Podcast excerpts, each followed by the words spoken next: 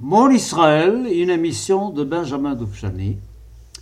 Il s'agit de raconter d'une façon subjective, personnelle et familiale l'histoire de la résurrection d'Israël. Mais parfois, le calendrier est ainsi fait qu'il y a des coïncidences assez extraordinaires. Nous sommes aujourd'hui le 7 décembre de l'an 2017. Ça veut dire que nous sommes le jour anniversaire de l'attaque japonaise de Pearl Harbor sur les États-Unis, dont je vous ai parlé la semaine dernière. Alors là, il y a une coïncidence que je ne peux pas laisser comme ça passer. Ça fait 76 ans. 76, un chiffre. Vous savez ce que c'est 76 76, c'est 4 fois 19. Et vous savez que le compte juif du calendrier est de cycle de 19 ans. Donc 4 cycles sont passés. 4 cycles de 19 ans sont passés depuis cette fameuse journée. Alors vous me direz, mais quel rapport y a-t-il entre l'attaque japonaise sur les États-Unis à Pearl Harbor et la résurrection d'Israël?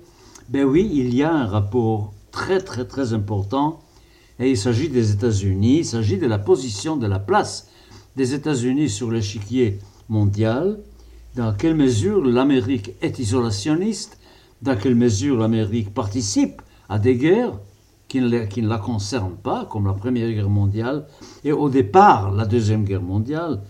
Et c'est certain qu'aujourd'hui même, aujourd'hui, le 7 décembre, on attend une déclaration du président américain concernant Jérusalem comme capitale de l'État d'Israël.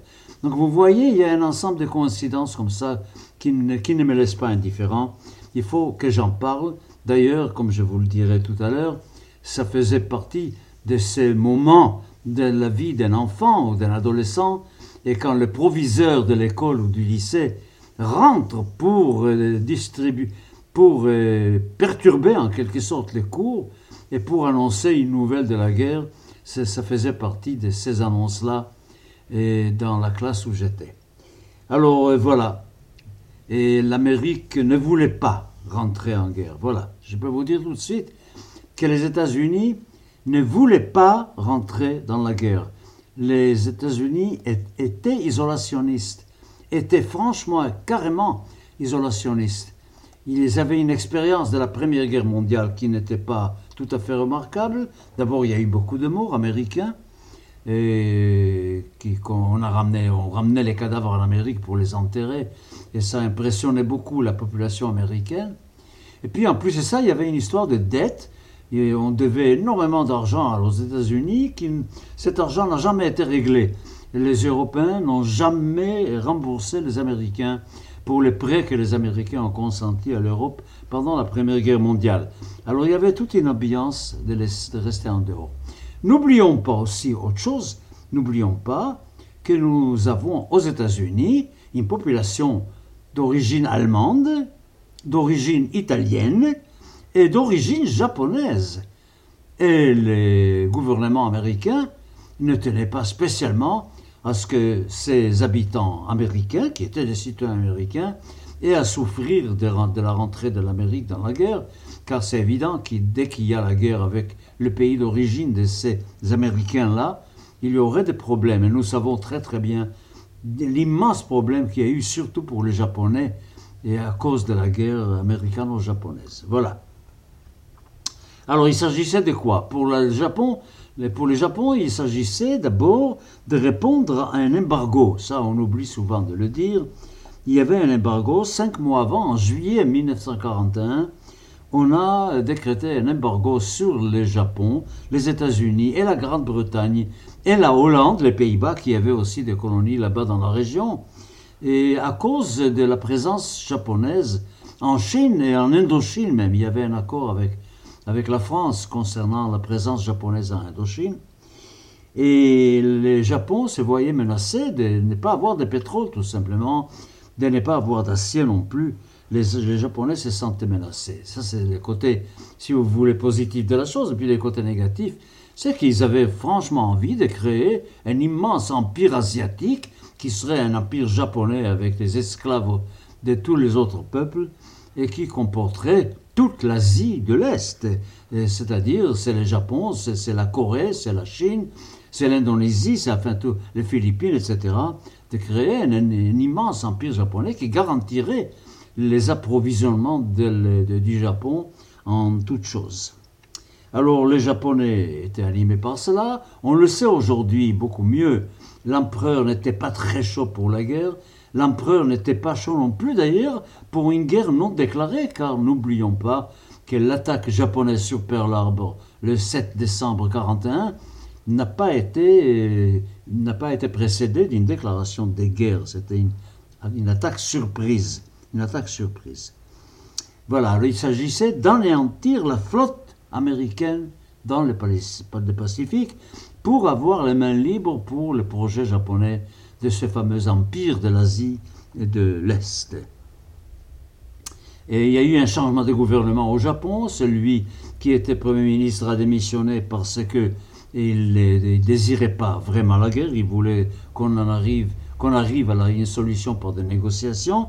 Et puis c'était c'était le général Tojo.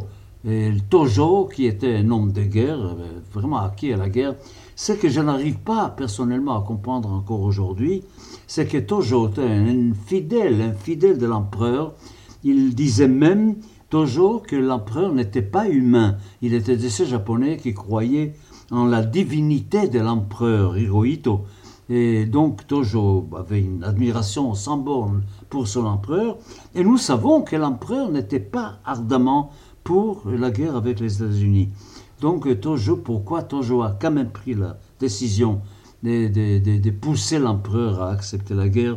Ça, c'est une chose que jusqu'à aujourd'hui je n'arrive pas à comprendre.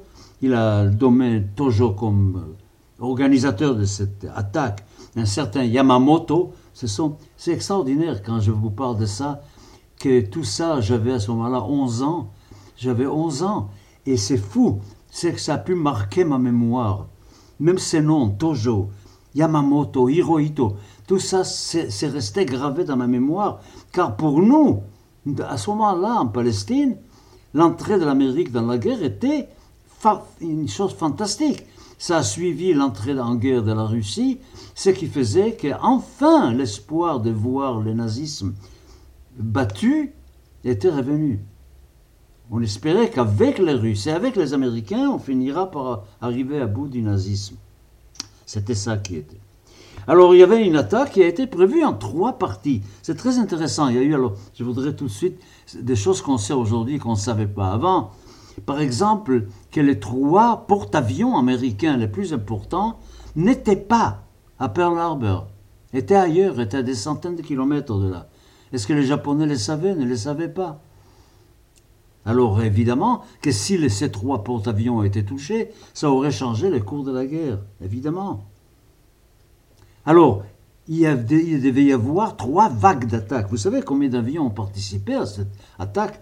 400 avions japonais partis, partis de, 6 porte-avions, ça c'est une force énorme, 6 porte-avions avec 400 avions qui sont partis à l'attaque, ils devaient partir en, en trois vagues.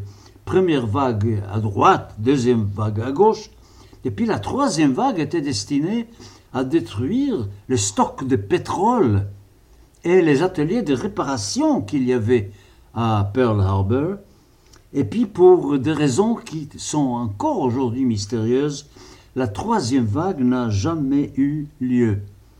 Alors il y a eu des dégâts, évidemment, il y a eu énormément de dégâts, mais ni les porte-avions n'étaient touchés, ni les stocks de pétrole, ni les ateliers de réparation, ce qui arrangeait bien les affaires américaines à ce moment-là. N'empêche que c'était épouvantable, il y a eu 2400 morts chez les Américains, des cuirassés qui étaient complètement détruites, et puis 200 avions américains qui étaient détruits et aussi. C'est vraiment des dégâts terribles. Été un coup terrible. Jusqu'aujourd'hui, vous savez, aux États-Unis, jusqu'aujourd'hui, le 7 décembre, les drapeaux sont mis en berne et en mémoire de cette attaque perfide du 7 décembre 1941. Et les mêmes jours d'ailleurs, les, Anglais, les, Japonais n'ont pas seulement attaqué Pearl Harbor, il y a eu une, attaque contre Hong Kong et contre la Malaisie du, du côté de la Grande-Bretagne, car le Japon a déclaré la guerre pas seulement à l'Amérique, mais aussi à la Grande-Bretagne, et aussi, comme je l'ai déjà dit, aux Pays-Bas, puisque le Pays-Bas avait des colonies, c'était l'Indonésie qui était une colonie hollandaise à ces moments-là. Donc beaucoup de morts, beaucoup de pertes, mais l'essentiel n'a pas été fait. Je voudrais ouvrir une parenthèse maintenant sur une chose qui me semble, moi, absolument intéressante. Il y a un homme, un homme pour lequel j'ai toute ma vie eu une immense admiration, une immense admiration, bien que je ne sois pas du tout euh, d'accord avec lui sur euh, ses idées. Cet homme s'appelait Sorge. C'est un Allemand, Zorge, il s'appelait Zorge. Cet homme était un communiste convaincu, fidèle, complètement fidèle à la cause communiste. Eh bien, à partir des années 20, quand Hitler, le, le, moment du putsch de Munich, à partir des années 20, cet homme s'est fait passer pour nazi. Bien, bien, long, bien avant la guerre, bien avant la guerre. Et ces orgues étaient un espion communiste, un espion pour la Russie soviétique auprès des nazis. Et il a commencé très très tôt et il a vécu pendant plus de 20 ans. Pendant plus de 20 ans, il a vécu avec cette connaissance que tout le monde avait de lui comme nazi, ce qui lui permettait d'être au Japon, et d'avoir euh, droit à des renseignements absolument extraordinaires. Et c'est incompréhensible, absolument incompréhensible, pourquoi le gouvernement qui devait tenir compte des opinions des espions n'a pas vraiment tenu compte de ce que Zorg disait, car Zorg, lui, il savait que les Japonais allaient rentrer en guerre. Plus que ça, il savait aussi que ça serait à Pearl Harbor il a transmis tous ces renseignements-là par un autre espion yougoslave, qui était l'espion double. Mais on n'a pas tenu compte de cela. Tout à fait étonnant. Un travail fantastique qui est fait par euh, des espions et dont on ne tient pas compte. Je crois qu'il savait aussi Zorg l'attaque allemande contre la Russie. Il me semble et que Staline n'a pas, pas eu confiance dans ces renseignements-là. Ah, c'est toujours passionnant tout ça. Euh, aujourd'hui, c'est par le hasard du fait de parler de la résurrection d'Israël que je plonge dans l'histoire de la deuxième guerre mondiale. Et je dois vous dire que franchement, et franchement, c'est passionnant. Hein. Il, y a, des choses incroyables. Et la grandeur humaine et la petitesse humaine qu'on peut découvrir à travers les moments durs de la vie de l'humanité, c'est-à-dire les moments euh, des guerres.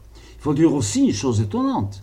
Le Japon, au moment de l'attaque de Pearl Harbor, avait une armée constituée de 3 millions de soldats, 3 millions d'hommes en armes, et en face d'eux, les, Américains à ce moment-là avaient une armée qui comportait 250 000. C'est presque incroyable. Incroyable. Et 12 fois moins. 12 fois moins. Mais c'était comme ça. N'empêche que, en fin de compte, il y a eu cette attaque en deux vagues. Première vague, il y a une heure très précise pour cela, 7h53, et puis la deuxième vague à 8h30, donc euh, une demi-heure après. Et comme je vous l'avais déjà dit, heureusement, il n'y a pas eu une troisième vague, ce qui a laissé quand même la flotte américaine pas exsangue, et il y avait encore des bateaux, et d'ailleurs beaucoup de bateaux qui étaient touchés par l'attaque japonaise et on a réussi assez rapidement à les réparer. Et certains bateaux, de ceux qui étaient touchés par l'attaque, ont participé même aux, batailles navales contre les Japonais pendant la guerre. Pendant la guerre. Oui, alors comme je vous ai dit, nous, on a vécu tout cela en rapport avec notre affaire à nous, etc.